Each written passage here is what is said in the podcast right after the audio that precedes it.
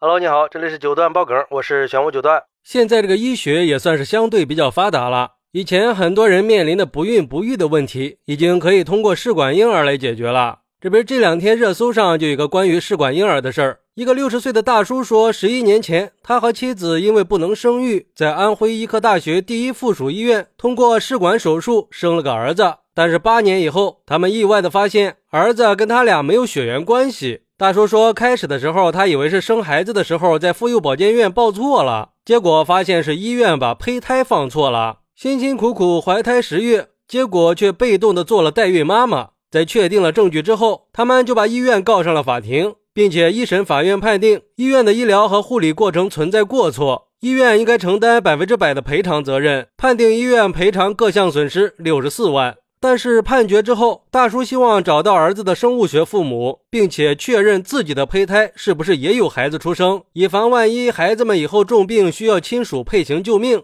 可是医院的生殖中心主任当面回复说，孩子已经养了这么大了，没有必要再去计较是不是亲生的了。人生就这么几十年，到最后就都豁达了。很多家庭抱养孩子，人家都很开心呀，还说要是他有这么一个孩子养这么大了，他会很高兴的。至于大叔的胚胎，已经反复的找过了，但是找不到，可能是当时胚胎不合格，所以没有用了。我去，这事儿不管放在谁身上都会很难受的。孩子都长大了，结果就不是自己的，这事儿闹的。而对于这个事儿，有网友认为。一句没必要计较，说起来多不负责任呀，真是太可笑了。难道还得感谢你雷锋精神，做了好事不留名吗？一个医院领导还恬不知耻的说，久了就豁达了，抱养的也可能会幸福，这无赖耍的，连临时工背锅侠都懒得找了吗？难道你们就没有人心吗？这样的错误给这对夫妇和孩子造成多大的心理创伤啊！孩子是无辜的呀，你说不爱他吧，孩子又没有错。爱他吧，又没有任何的血缘关系，这承受了那么多痛苦，得来的却是一句没必要计较。这种人就不配当医生。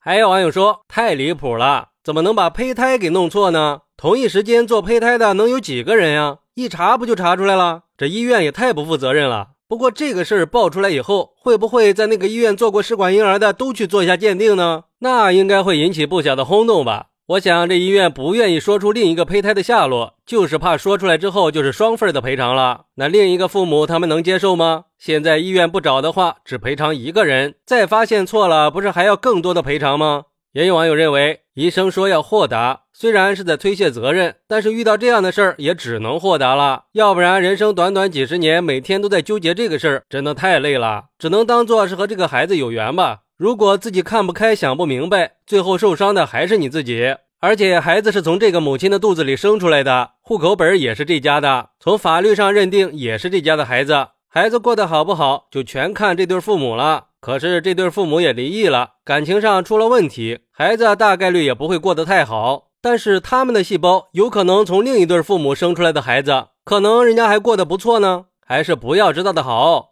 其实我觉得吧，医院如果能查出来，还是告诉别人的好。毕竟花那么大代价去做试管婴儿，那就是为了有一个跟自己有血缘关系的孩子。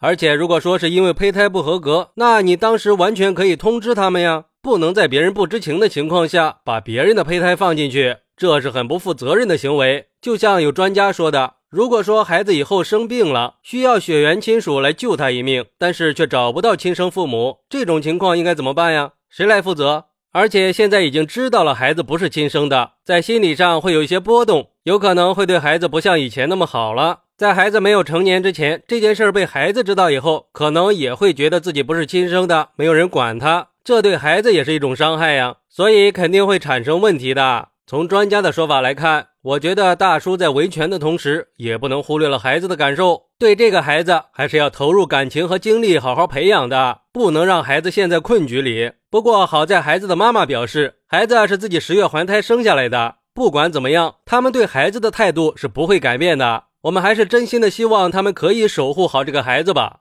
好，那你是怎么看待这个事儿的呢？快来评论区分享一下吧，我在评论区等你，拜拜。